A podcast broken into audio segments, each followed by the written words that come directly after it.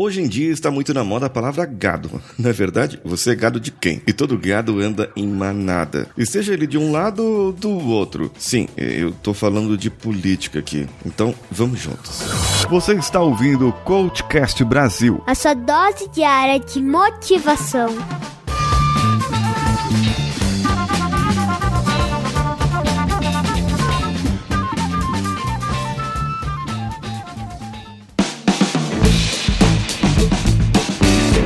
Você pode influenciar as pessoas, é só tirar o proveito do efeito manada. É isso que eles fazem na política. Eles colocam você contra o outro, é, aproveitando que você seja gado dele ou gado do outro. Sabe por que isso acontece? Porque nós temos três necessidades básicas: a necessidade da realização, o do poder e da associação. A necessidade da associação, ela quer o respeito, quer ser amado, quer o propósito. Então a pessoa busca um, os seus interesses nesse ponto.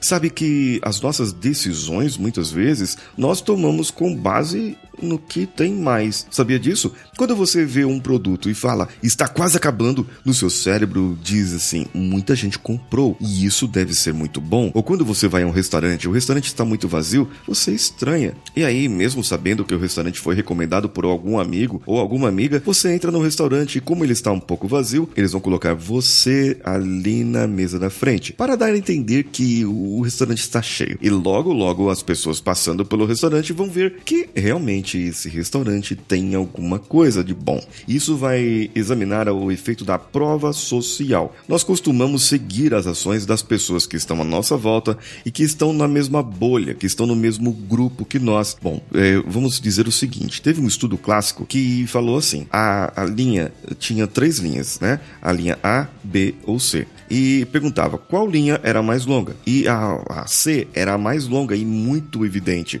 Com exceção de uma pessoa, todas as outras faziam parte da equipe de experimento. Todo mundo ficou combinado de responder que a linha era B, que era para errar de propósito. O verdadeiro experimento era para verificar o que aconteceria com a última pessoa. Por mais que fosse óbvio que a resposta seria C, a maioria dos que não sabiam da resposta combinada respondeu B, apenas para ficar dentro do padrão do grupo. Ou seja, eles foram gado. Então é assim: quando muitas pessoas, ainda mais dentro da sua bolha, elas estão fazendo alguma coisa e então provavelmente é um sinal de que essa atitude é certa. Se muita gente começar a gritar fogo dentro do prédio, é melhor você seguir eles, não é verdade? Agora, seguir os outros também nos ajuda a preencher as outras necessidades, que é conectar-se com as pessoas e obter a aprovação delas. Quando você for persuadir uma pessoa, então eu sugiro a você que você destaque o fato de muitos outros já estarem fazendo o que você gostaria que ela fizesse. Ou seja, dê a ela uma prova social irrefutável. Bem, sabe quando você vai ao restaurante com um grupo de amigos e você tá com aquela vontade daquela sobremesa que só tem naquele restaurante? E quando vem o garçom, ele chega ali e pergunta se todo mundo já comeu, está satisfeito e se gostariam de sobremesa. Então, as pessoas, é, que os seus amigos que estão te acompanhando, eles olham ali, ah, não, não quero. O outro fala, eu não quero também. E ninguém quer sobremesa. E aí, o que que você faz? Você, para agradar a todos, você deixa aqueles, aquela sobremesa